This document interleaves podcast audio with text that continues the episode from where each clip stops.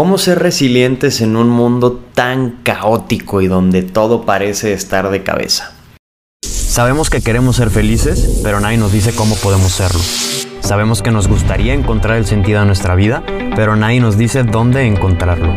Todos tenemos miedos, pero no nos enseñan a enfrentarlos. Y seguro tenemos hábitos que nos gustaría mejorar, pero no sabemos ni cómo empezar.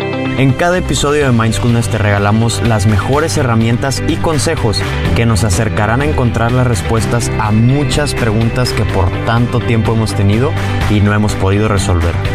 Juntos emprenderemos un camino para conocernos y entendernos, para así poder elevar nuestra conciencia y mejorar nuestros hábitos. Es momento de cambiar la fórmula y de dejar de buscar allá afuera el cambio que necesitamos y descubrir que ese cambio ya se encuentra dentro de nosotros. Solo hace falta desarrollarlo.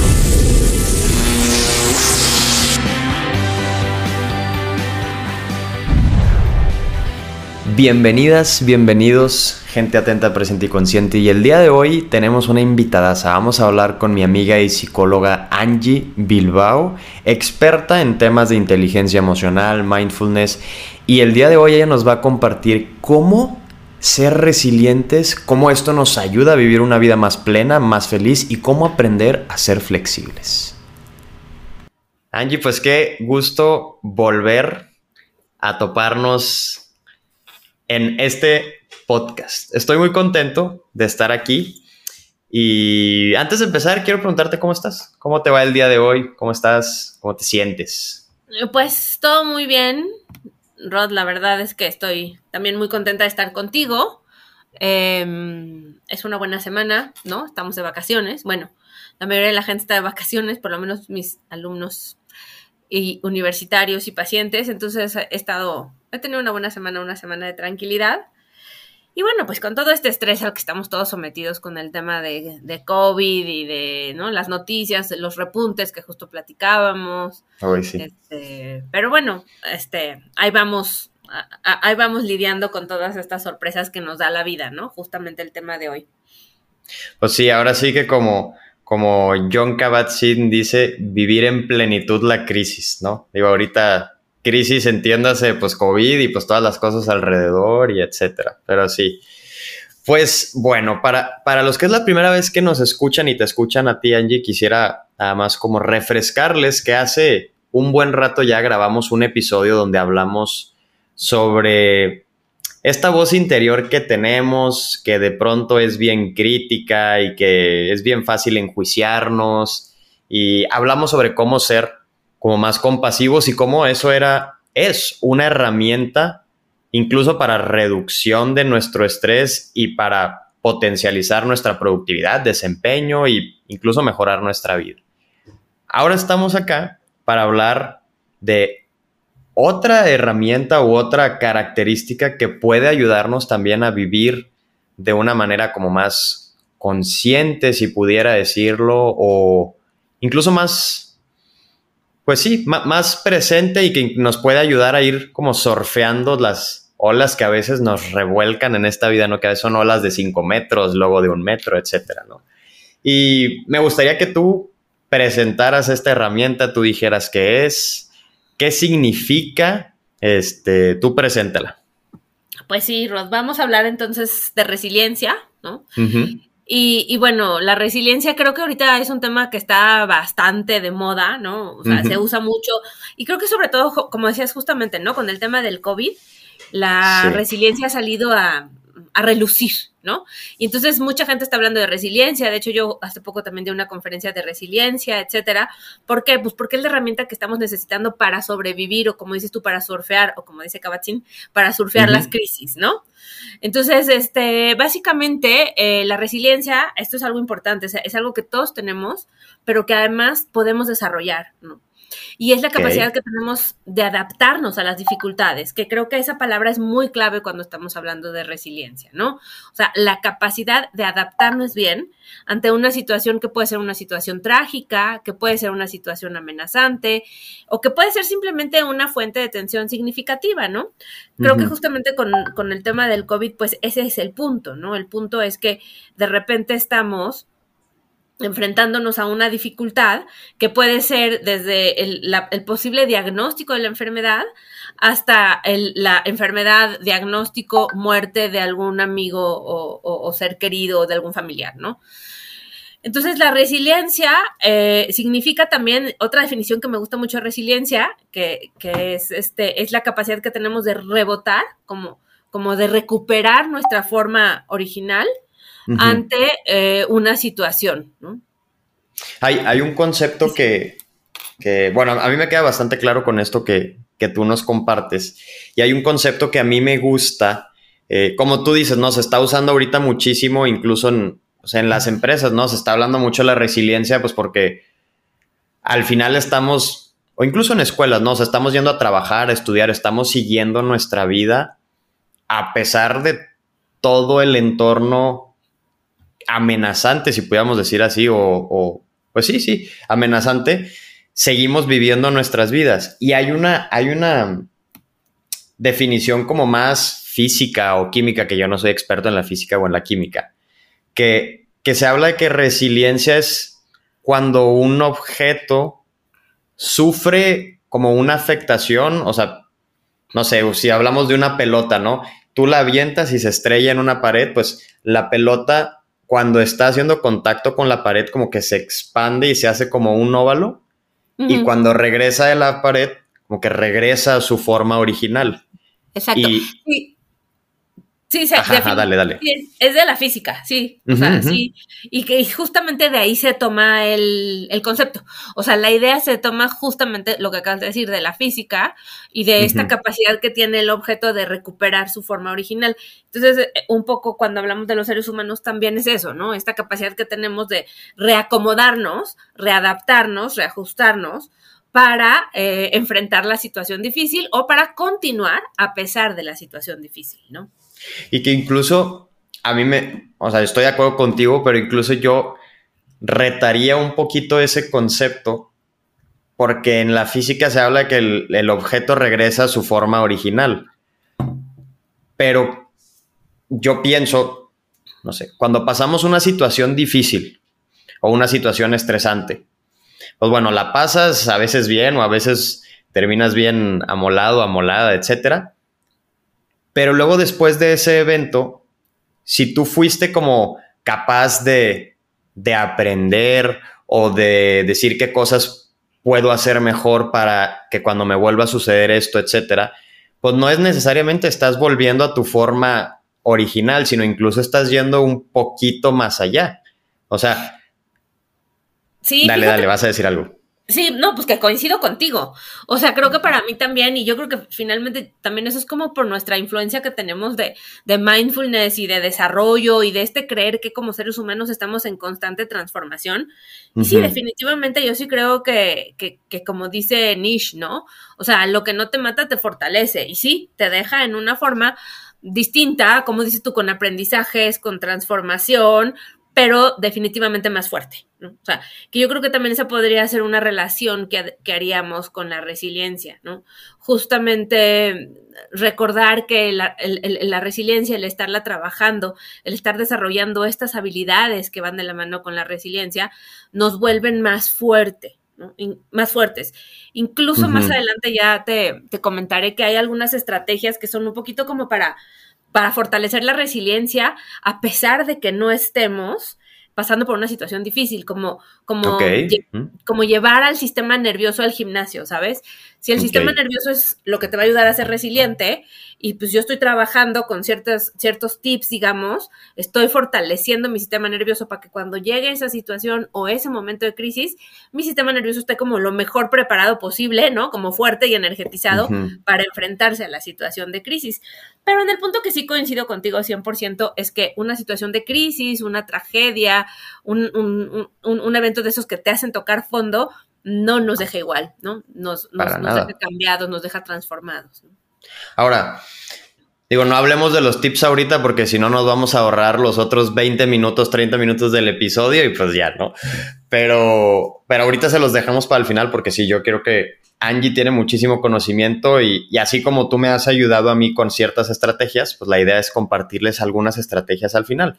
Pero antes de hablar de las estrategias, quisiera yo preguntarte, ¿por qué incluso yo necesitaría pensar en, ay, necesito desarrollar mi resiliencia? O sea, ¿en qué me beneficia a mí? ¿Por qué te lo pregunto? Porque, como tú y yo sabemos, el ser humano se adapta muy fácil a, a su entorno y a sus situaciones.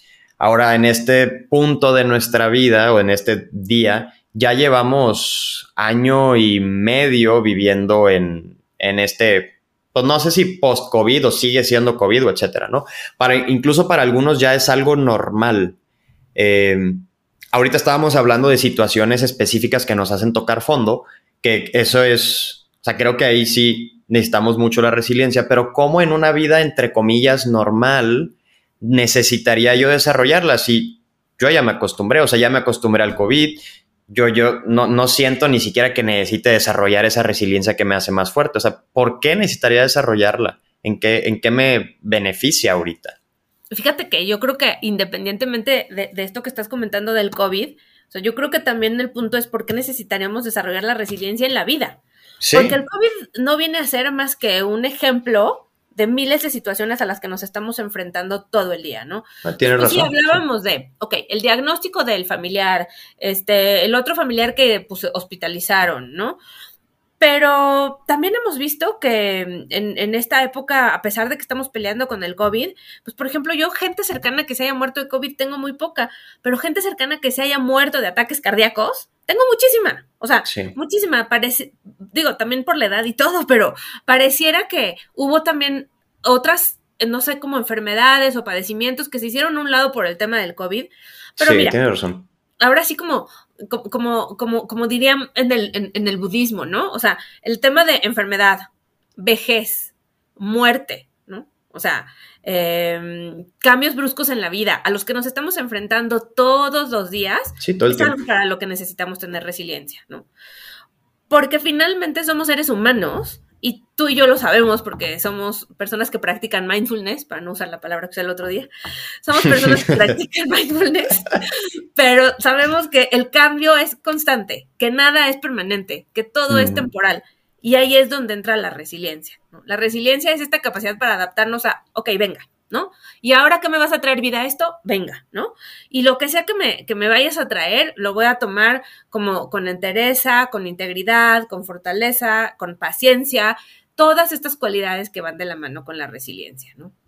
Ok, sí, o sea, ahorita que te escucho entonces como que me ayudaste a, a acomodar mi idea, ¿no? Como que por un lado tenemos estas situaciones o eventualidades macro, que en este caso ahorita es COVID, pero después puede haber una crisis económica o puede haber una crisis X. Y luego tenemos estas micro, o que micro me refiero como más cercanas a nosotros, que es tal vez una dificultad laboral mía o algún problema con algún ser querido, ya sea de salud o incluso discusiones, etcétera.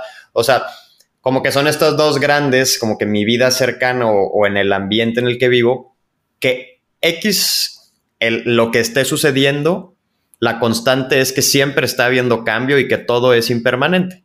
Y aunado a eso, que hay sufrimiento, ¿no? O sea, porque, como decías tú, enfermedades, muerte, dificultades, incertidumbre, eso pues nos hace sufrir y nos hace estar como en la monkey mind, como decíamos, ¿no? Esta mente que está todo el tiempo pensando, y si no, y si sí, y si, etcétera.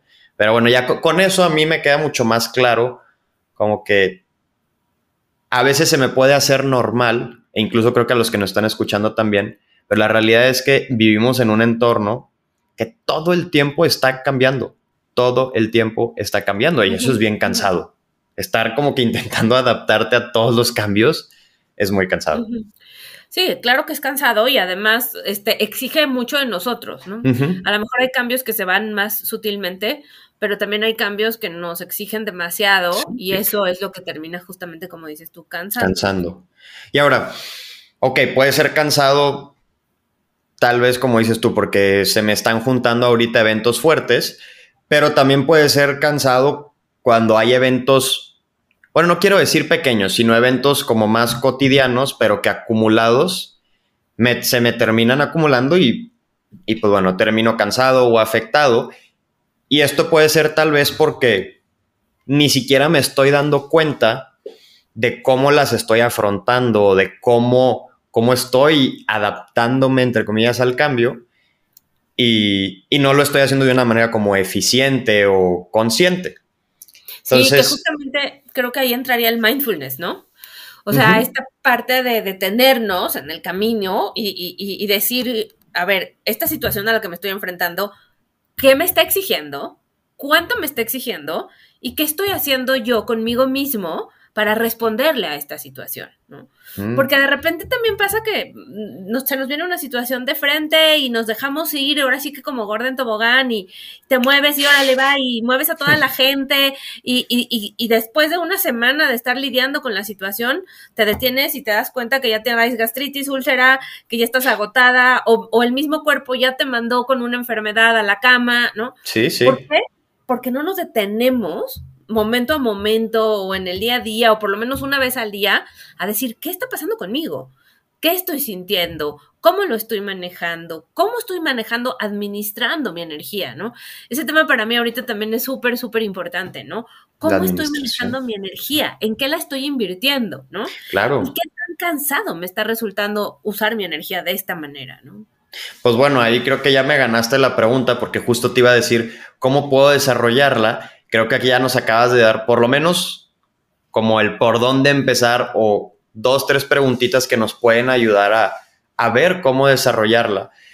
Y creo que dijiste algo muy clave, o sea, incluso yo lo estoy viviendo ahorita en mi vida, hay ciertos cambios en donde, pues como tú dijiste, estoy tomando decisiones, estoy actuando, estoy, etcétera, eh, y de pronto llega el fin de semana y ya me doy cuenta de una tensión así que bien, y lo, esto es bien curioso, ¿no? Porque despierto en la mañana y digo, ay, dormí chueco. Pues no, no es que, o sea, sí, a lo mejor dormí chueco, pero es la acumulación de tensión de toda la semana que de, ahora en el fin de semana que estoy parando, entre comillas, me estoy dando cuenta de cómo estoy, ¿no? Este, entonces, bueno, retomando un poquito el cómo desarrollarla, tú ya nos acabas de decir tres preguntitas que es, ¿qué ¿Qué, es, qué me pide la, situación? O sea, ¿qué me está pidiendo la situación? ¿Cómo la estoy afrontando? Y cómo estoy administrando mi energía. Son esas tres las preguntas, ¿correcto? Exacto, sí.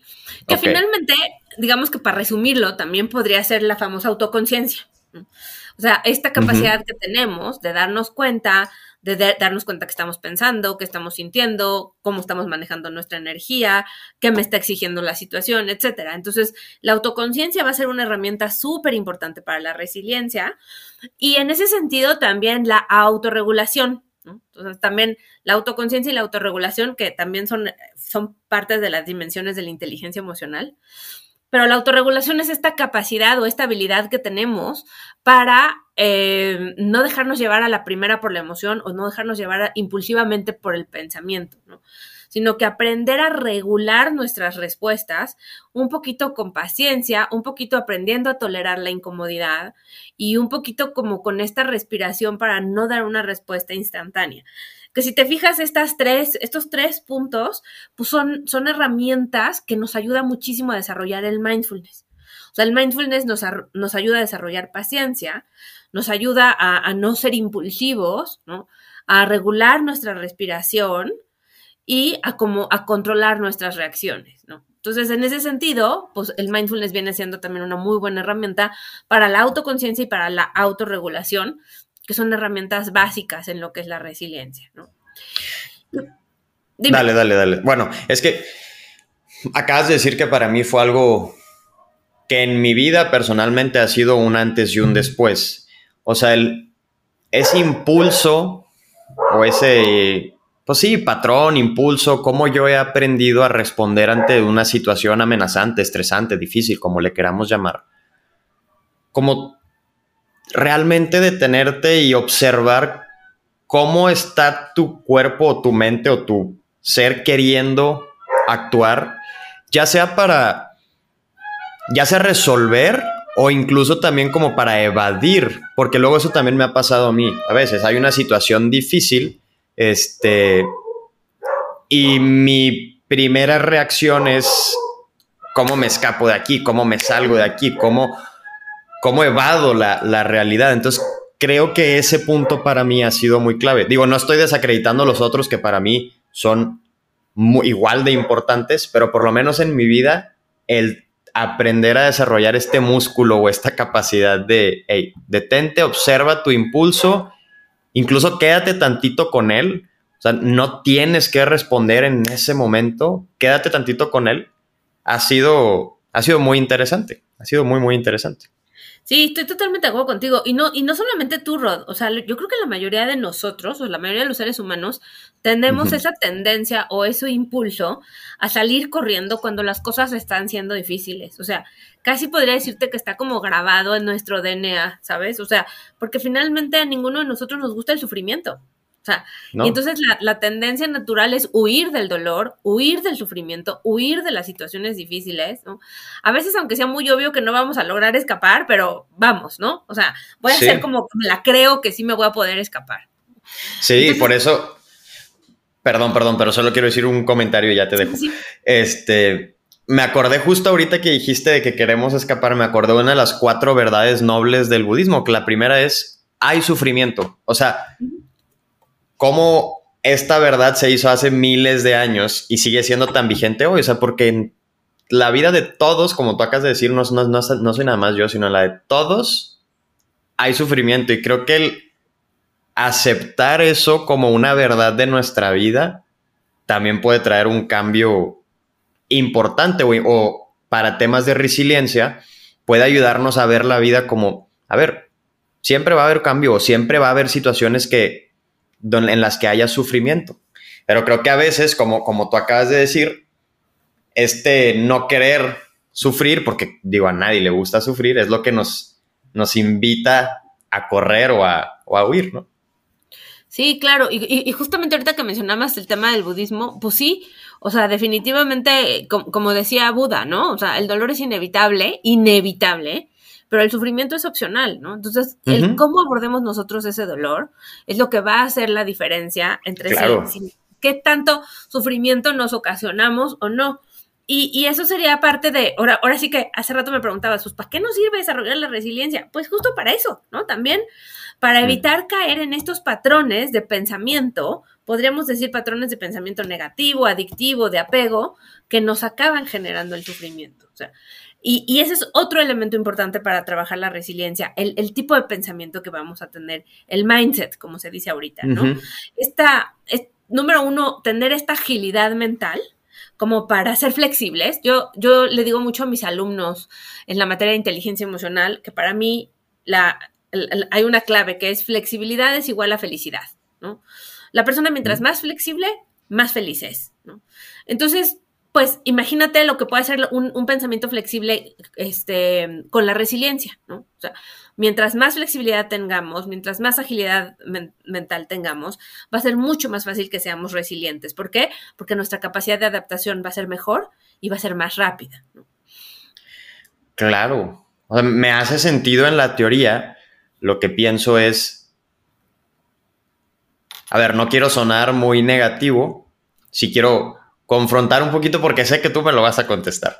Pero de pronto digo que de primera instancia pensaría que cansado estar constantemente retando tus creencias fijas o tus creencias, ¿no? O sea, porque esto de ser flexible lo que me estás diciendo es, casi, casi me estás diciendo, no puedo tener un cómo responder a todas las situaciones, sino dependiendo de la situación, tengo que hacerme estas preguntitas de qué me está pidiendo, cómo, cómo me estoy administrando. O sea, prácticamente lo que me dices es, claro, todos tenemos nuestras creencias, pero implica estar abierto a decir, a lo mejor como lo, respondía a esta situación antes, no es necesariamente como necesito responder ahora. O sea, es el estar como abierto realmente a la situación, o sea, estar como se va a escuchar muy, muy mindfulness, pero estar presente a observar qué es lo que la situación me está pidiendo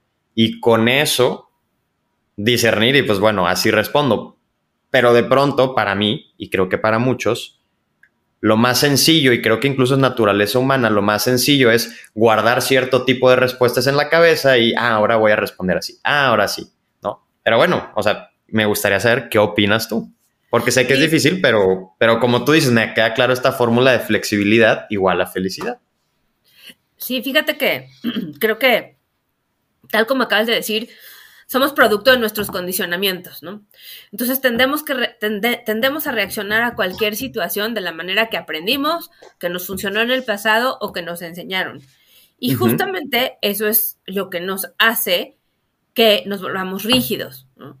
Y la mm. vida, ¿no? O sea, la vida es fluida, la vida es suave, la vida es sensible, ¿no? La vida no es rígida. Entonces, si queremos ser resilientes, si queremos ser felices, si queremos literalmente sobrevivir las dificultades de la vida, tenemos que trabajar mucho en esta flexibilidad. Y, respondiéndote un poquito a tu pregunta, yo creo que yo me iría a la parte de neuro, de neurobiología, de, neurobiología, de neuropsicología, ¿no? O sea, necesitamos tener muchas más conexiones neuronales aparte de las que estamos acostumbrados, ¿no?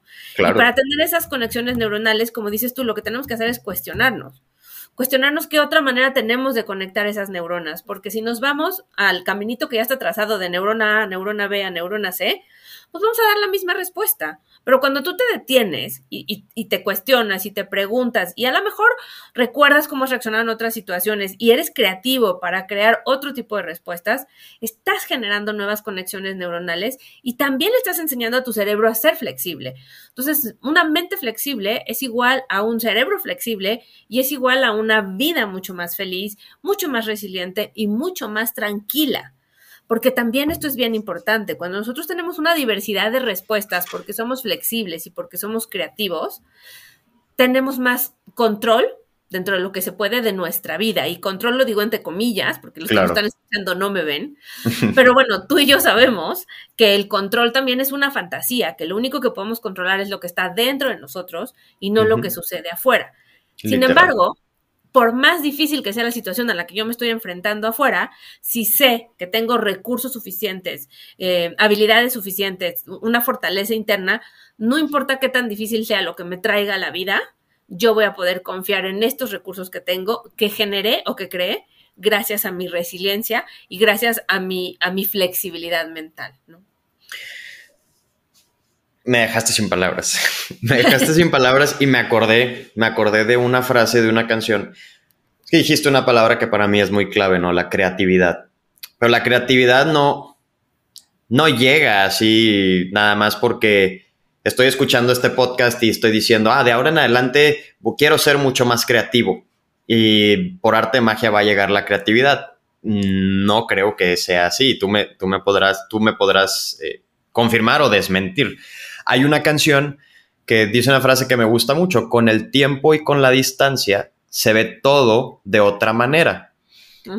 Y esto yo lo relaciono como, claro, o sea, si yo me doy un tiempo para pausar, para distanciarme de este eh, Rodrigo que actúa cotidianamente o en piloto automático, si pauso, si me distancio un poco, se ve todo diferente. Es decir, tienes una perspectiva incluso un poquito más amplia, me atrevería a decir, o incluso llega a una mayor claridad.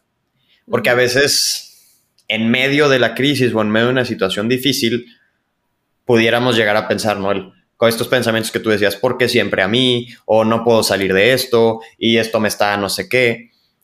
Y por lo menos hablo de mi experiencia, no me gusta asegurarle a los demás que así va a ser, pero en mi experiencia, cuando me he atrevido a tomar estos tiempos o estas pausas, incluso en medio de la, de la crisis o en medio de la dificultad, algo diferente surge, sea una nueva idea para aprender cómo responder o un momentito para soltar. Y eso creo que puede abrir un espacio para esta claridad o creatividad de la que tú platicabas. Sí, fíjate que por ahí algún día leí y, lo he creído durante mucho tiempo, que esta idea que dice que todos los seres humanos somos creativos, ¿no? por naturaleza somos creativos, pero los bloqueos a esa creatividad que tenemos nos, la, nos lo ponemos nosotros mismos. O sea, nosotros mismos somos los que, que ponemos pues, el miedo antes que la creatividad, la inseguridad antes que la creatividad, las dudas antes que la creatividad. Entonces, pues perdemos esa creatividad. ¿Por qué? Porque en vez de enfocarnos en, la creatividad, nos estamos enfocando en las dudas, en los miedos, en la inseguridad, ¿no? Y eso va de la mano con justamente lo que me estabas diciendo de la canción, que me hizo recordar una frase como de esas frases típicas que dicen que, que no mires el árbol, ¿no? Que des un paso atrás para mirar todo el bosque.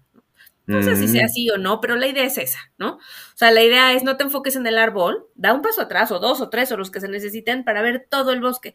Entonces puedes comprender como la complejidad de la situación.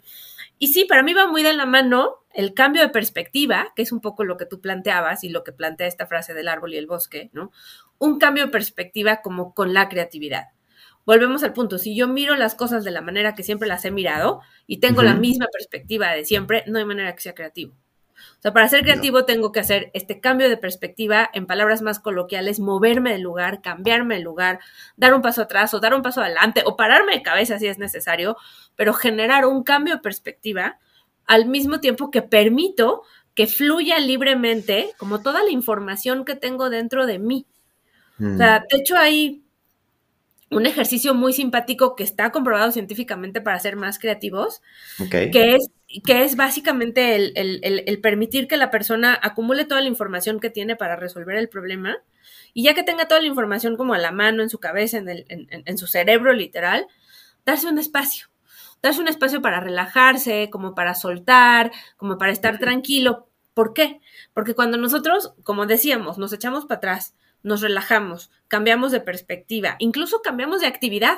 En vez de estarme preocupando cómo voy a resolver este problema, voy y me pongo a ver un capítulo de alguna serie que me guste, ¿no? Hacemos un switch en el cerebro, entonces el cerebro deja de pensar con tanta intensidad en este tema o en este problema. Y a la hora que el cerebro se calma, o cambia de canal, o cambia de perspectiva, o se relaja, se pueden generar conexiones neuronales que hasta ese entonces no se habían podido generar. ¿Por qué?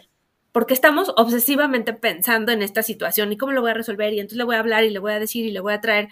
entonces, cuando te relajas, te echas para atrás y dices, bueno, que ya, ya no voy a pensar en eso, automáticamente tu cerebro empieza a generar conexiones neuronales, empieza a procesar la información de una manera que no la había procesado anteriormente y entonces se genera eh, la respuesta creativa.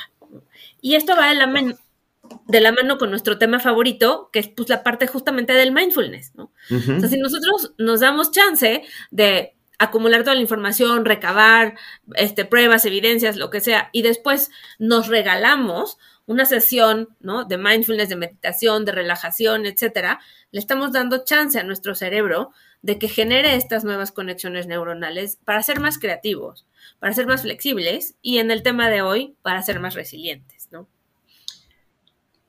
Me gustó cómo lo, cómo lo explicaste. Y creo yo me atrevería a decir un poquito desde mi experiencia o perspectiva, también como incluso retarme a el no saber, uno también de los fundamentos del mindfulness, ¿no? O sea, no necesariamente, como que queremos tener la respuesta en el instante en el que nos está sucediendo el problema, ¿no? Y cómo le voy a hacer y cómo voy a resolver esto.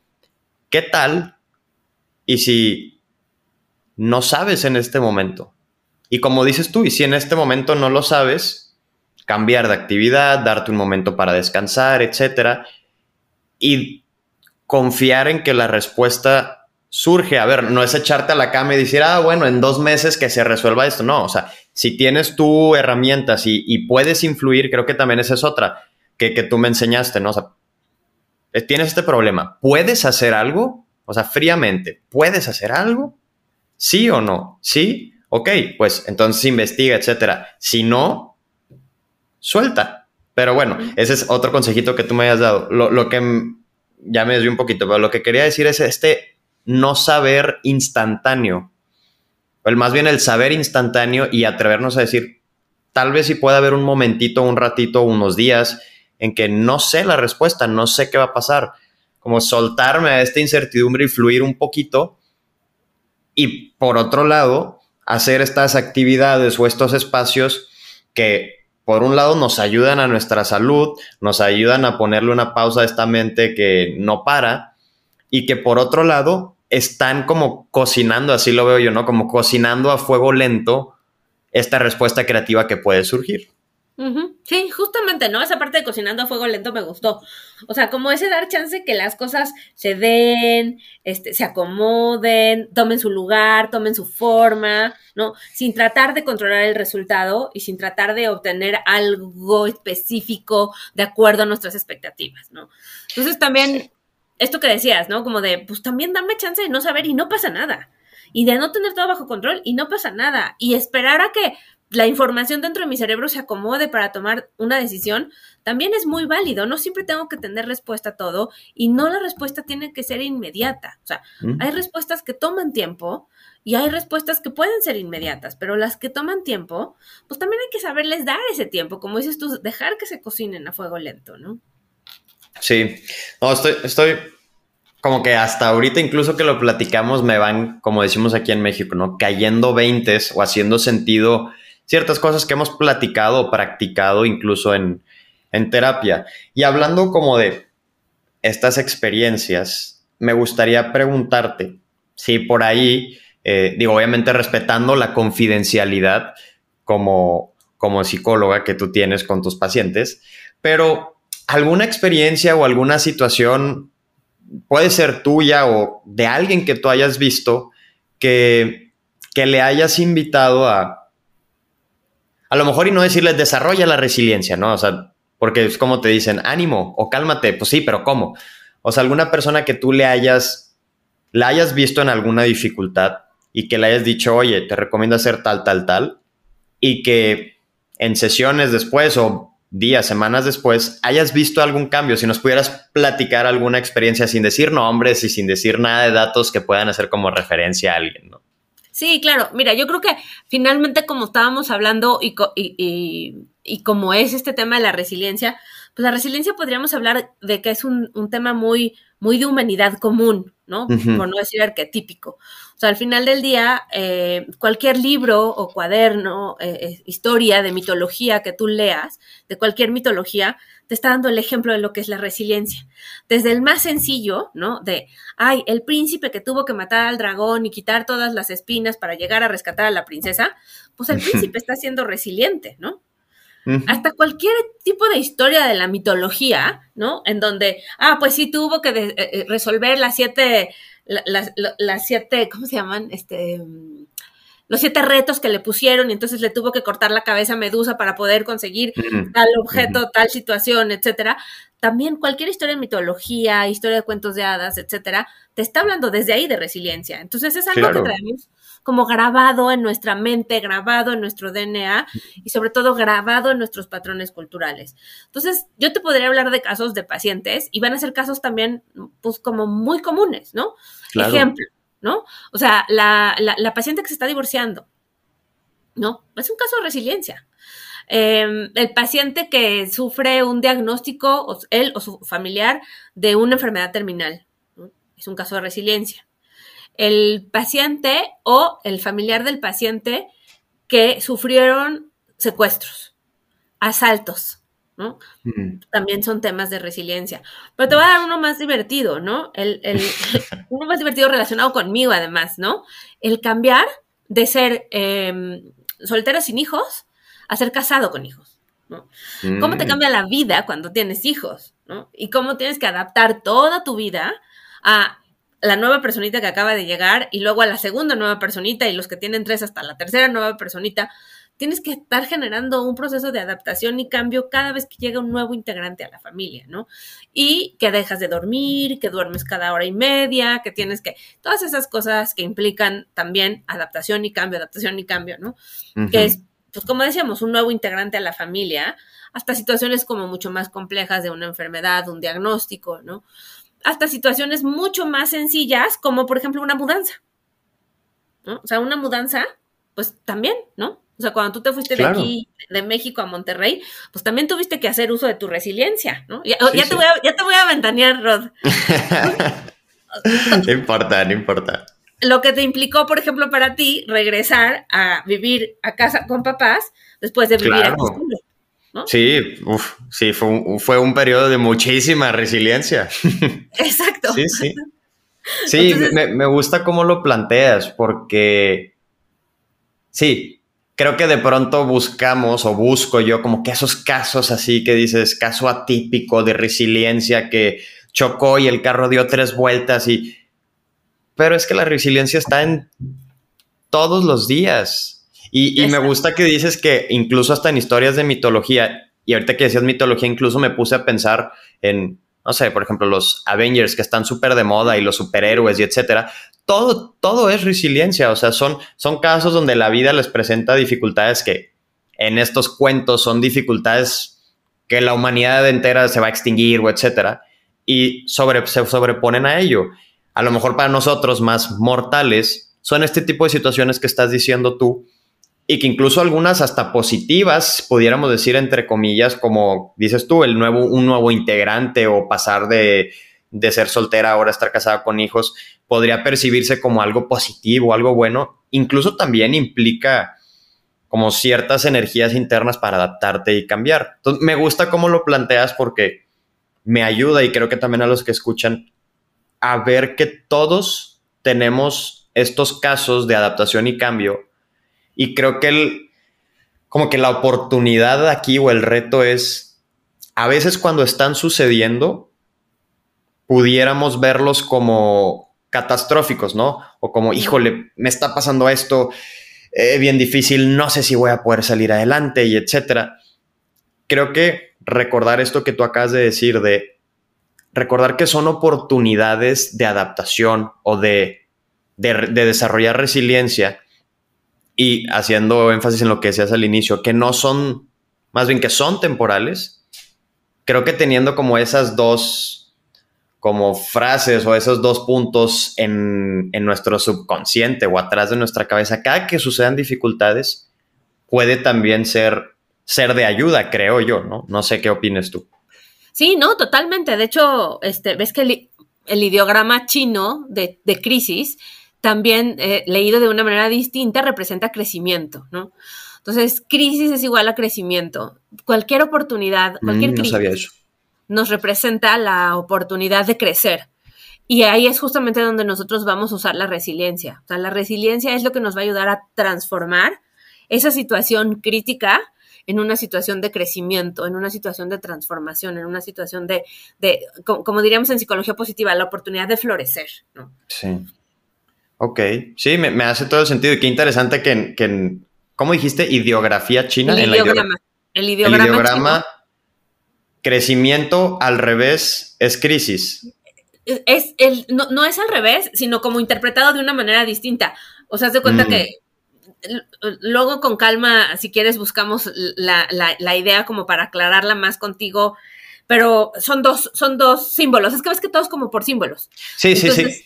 Entonces, el símbolo de crisis también significa crecimiento. Es como una ah, y entonces también te da como esta oportunidad de crecer. Entonces tiene como dos interpretaciones el ideograma de, crisis. Qué interesante. Sí, lo, que sí sé es que en, el, en la ideografía china, de pronto una casita y luego le agregas una rayita, ya significa otra cosa, o etcétera. Okay. Pues incluso, ¿sabes qué? Luego la, buscaré para ponerla incluso en un post y, poderlo hacer más gráfico para que la gente lo vea. Claro, sí. cuando, cuando empieces a hablar del, de nuestro podcast, de este podcast, podrías ponerlo, ¿no? Y sí, sí, búscalo con calma. Y según yo hay otro idioma en donde también, pero dejémoslo en el chino por el momento. Ok, muy bien. Bueno, Angie, pues para ir cerrando, me gustaría dejar un espacio, ahora sí como lo anunciaste al inicio, eh, yo sé que ya las hemos ido comentando, tal vez algunas un poquito más informal, pero algunas, no sé, dos, tres estrategias eh, así concretas que como dijiste ahorita, uno, dos, tres, esto, o incluso podemos recapitularlas si, si, si son las que ya dijiste. Y tal vez también compartir, tal vez algunos datos interesantes, científicos de resiliencia, si tienes por ahí. Por ejemplo, a mí, a mí me interesa mucho eso y sé que la gente que nos sigue de pronto también le interesa mucho como que, ¿qué dice la ciencia de la resiliencia? ¿no? Entonces, pues bueno, para ir cerrando, si pudieras darle con, con esto. Sí, mira, em, yo creo que como dices tú, para recabar estos datos, el, o sea, lo primero que fue lo que ya mencionamos, un poco para retomarlo, sería la parte de autoconciencia y autocontrol, ¿no? trabajar en nosotros mismos, trabajar en conocernos, trabajar en nuestras emociones, para poder ser mucho más conscientes de lo que está pasando con nosotros y poder tener como mucho más este control, ¿no? Ahora, para esta autoconciencia y autocontrol, como ya lo habíamos mencionado, tenemos una súper herramienta que por supuesto sería el mindfulness, ¿no? Que pues, hemos estado hablando de eso a lo largo de todo el, capítulo, ¿no? Entonces, esta parte de, detenernos, como tú lo decías, de ser conscientes de lo que está pasando con nosotros, de darnos un espacio para respirar, para reacomodar lo que está pasando con nosotros, para relajarnos en este sentido de ser más creativos y ser más flexibles, pues es súper, o sea, como, como lo hemos mencionado a lo largo de todo el capítulo, el mindfulness va a abarcar como distintas áreas de la resiliencia, ¿no? La paciencia, la capacidad de postergar, el tolerar la incomodidad, eso también es algo súper importante, ¿no? Que creo que tú mencionaste, ¿no? Cuando estamos hablando de una situación que nos está exigiendo ser resilientes, tenemos que aprender a tolerar la incomodidad y el mindfulness en ese sentido nos ayuda muchísimo para ser más tolerantes, o sea, o adaptarnos mm. mucho mejor a las incomodidades y no engancharnos con ellas, ¿no? Entonces, bueno, como, como segunda herramienta podría poner yo la parte como, como del mindfulness, ¿no? Eh, obviamente otra parte que es súper importante es la de, la de respirar profundamente, que recordemos que la respiración profunda nos va a ayudar a hacer como un cortocircuito a nivel cerebral para estimular el nervio vago, que es el que nos va a mm. ayudar a calmar, ¿no? Todo lo que es estrés, ansiedad, etcétera. Entonces, respiraciones profundas, suspiros, ejercicios de respiración, ejercicios de relajación que involucren una respiración controlada, ¿no? Respirar desde la panza, la respiración ventral, todo eso, ¿no? Todo lo que tenga que ver con respiración y con oxigenarnos más y calmar el nervio vago y disminuir nuestra respuesta de lucha-huida, también va a ayudar muchísimo a ser más resilientes, ¿no? Y em, otro punto que es súper importante que no podría dejar de mencionar es la parte de la autocompasión, ¿no? O sea, mm. la autocompasión también nos va a ayudar a ser más resilientes. Desde la manera como nos hablamos, que mientras más nos hablamos con amor, más flexibles somos porque más tolerantes estamos siendo para nuestros errores y nuestras fallas. Y eso también nos va a permitir ir, manejando más las situaciones difíciles, porque en vez de ser duros con nosotros mismos, estamos siendo amables con nosotros mismos. Entonces, nos estamos dando chance de cometer errores, ¿no? Recordemos que la autocompasión tiene esta parte de humanidad común, de mindfulness y de amabilidad, ¿no? Entonces vamos mm. a ser amables con nosotros mismos, pero al, al, mismo tiempo nos vamos a decir, hombre, no pasa nada, es normal, todos cometemos errores, este, está bien, sigue adelante, no dejes de avanzar. Estas palabras de apoyo que necesitamos todos como seres humanos, nada más que aquí la diferencia es que no las vamos a dar nosotros a nosotros mismos, ¿no?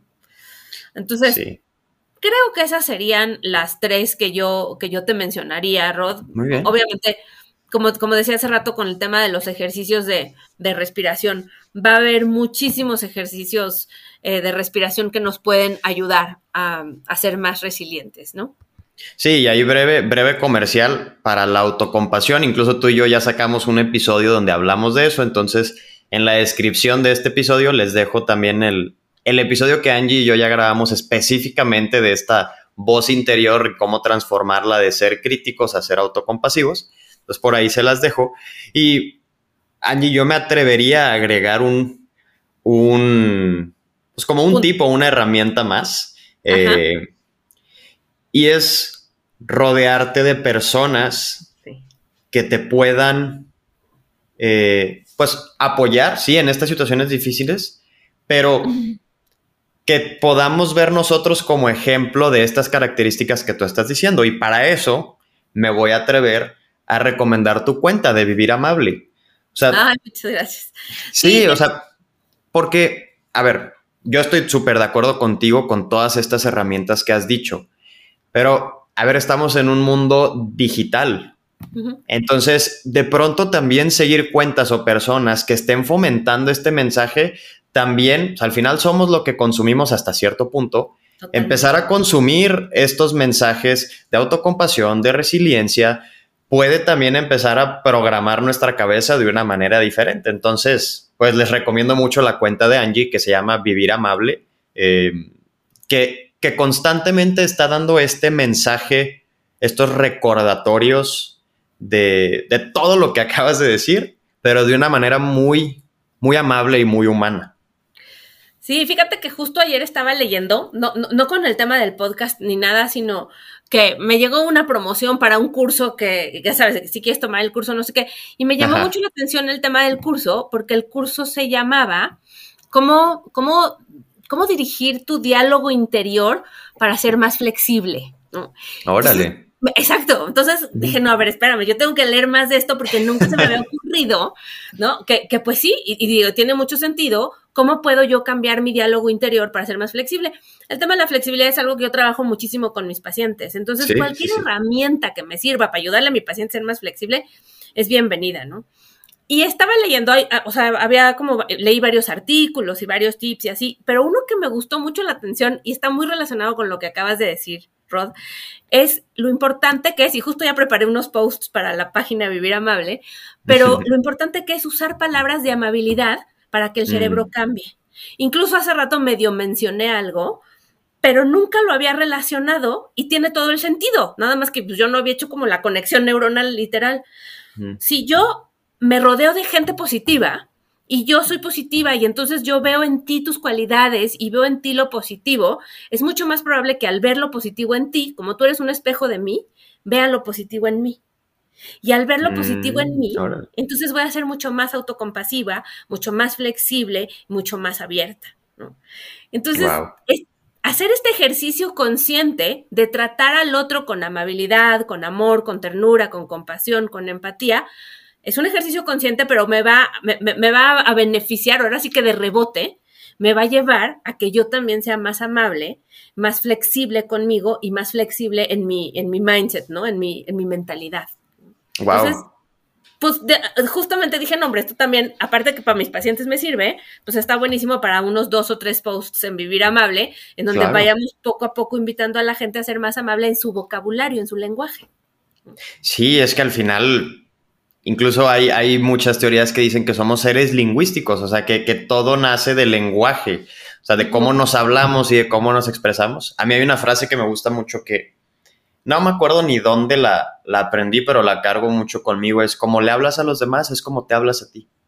O sea, como, como tú hablas a los demás, es como te hablas a ti. Entonces, esta herramienta que tú estás diciendo de, ok, a lo mejor no soy el más amable o el más resiliente, pero puedo empezar a hacerlo conscientemente y a lo mejor a veces no se va a sentir tan natural al inicio, o sea, a lo mejor no estamos acostumbrados, pero, pero ahora sí que, como tú lo has dicho, ¿no? O sea, llevar el cerebro, bueno, decías el sistema nervioso, pero llevar el cerebro al gimnasio, o sea, ponerlo en práctica, obligarnos un poquito y poco a poco, siendo flexible, se va a ir haciendo más natural.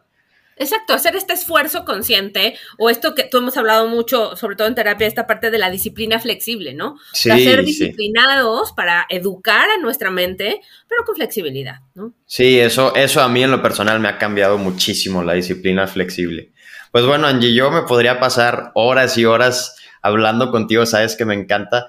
Eh, por respeto a la gente que nos está escuchando, me gustaría ya irlo cerrando. ¿Algo que quisieras agregar para terminar? Pues mira, justamente hace rato me preguntaste como, como de los datos de científicos y como que no quiero dejar a la gente con, con como con el tema, ¿no? Mm, Entonces, nada más para mencionar algunos, algunos temas, ¿no? Eh, el porcentaje de resiliencia, por ejemplo, es, está basado como en datos científicos, ¿no? Ante una herida traumática, la gente tiene un porcentaje de resiliencia, o sea, se recuperan un 73% un ataque cardíaco, un 68%. Este dato me llama mucho la atención. Un daño en la médula espinal, que deja a la persona como cuadraplégica, la persona tiene un nivel de resiliencia de un 66%.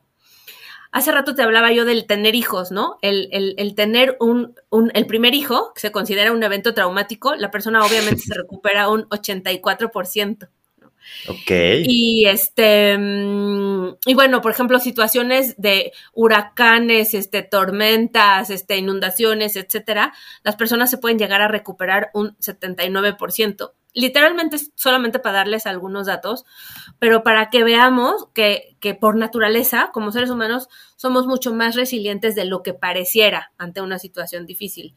Y si a esto le agregas todo este cambio en la mentalidad, en el estilo de vida al que nos lleva, por ejemplo, el mindfulness y todo lo que estuvimos platicando hoy, bueno, pues podemos tener esa certeza y esa confianza de que cualquier dificultad que se nos venga enfrente la vamos a poder sortear, nos vamos a poder adaptar y vamos a poder salir de ella más fortalecidos y con mayor crecimiento, como lo estuvimos diciendo a lo largo del programa, ¿no? Claro, pues me queda, me queda bastante claro, espero que a la gente también. Y sí, lo, lo que me quedo pensando es, o sea, si en este estudio hablan de estos porcentajes como por naturaleza, ¿en qué porcentaje es como que nuestro promedio de recuperación? Ahora imaginémonos si conscientemente estamos haciendo estas prácticas que tú y yo hemos platicado, ¿no? O sea, Digo, yo creo que la respuesta a ella está solita, no es necesario decirla, ¿no? Pero qué interesante, es, es, un tema muy interesante y creo que muy vigente y, y pues bueno, Angie, yo te quiero agradecer muchísimo, sabes que me encanta platicar contigo. Eh, te doy un espacio para cerrar, no sé si te gustaría decirle algo más a la gente. Pues no, yo creo que ahora sí que con, con lo que dije hace rato ya hice como un resumen de todo el capítulo y pues pues sí, o sea, al final del día recordar lo que hemos dicho, ¿no? Que somos seres humanos, que estamos en... Eso es bien importante, recordar que somos seres humanos, ¿no? Y que no podemos manejar todas las situaciones y que lo, no tenemos que tener todo bajo control, que somos simplemente humanos. Punto. Sí, sí ayer, ayer vi un post que decía, si te estás teniendo un periodo de depresión o un periodo de ansiedad o te sientes perdido, eres humano. O sea, no es que eres la peor persona, no es que tú no naciste, eres humano. Punto. Pues Angie, yo creo que con esto cerramos. Te agradezco muchísimo, te mando un muy fuerte abrazo y pues esperemos vernos pronto. Pues este fue el episodio con Angie. Si te gustó, por favor suscríbete a nuestro canal de YouTube, en Spotify, en Apple Podcast, donde nos escuches. Si crees que esto le puede servir a alguien, compárteselo o compártelo en tus historias de Instagram para que más personas se beneficien de estos temas y aprendan estas herramientas que tienen la intención de ayudarte y ayudarnos a vivir mucho más conscientes. En la descripción de este episodio te dejo el episodio que antes ya habíamos grabado Angie y yo sobre autocompasión y cómo aprender a desarrollarla y cómo esto nos ayuda a productividad. Estoy muy contento de que nos hayas escuchado, te mando un muy fuerte abrazo y nos vemos el siguiente episodio.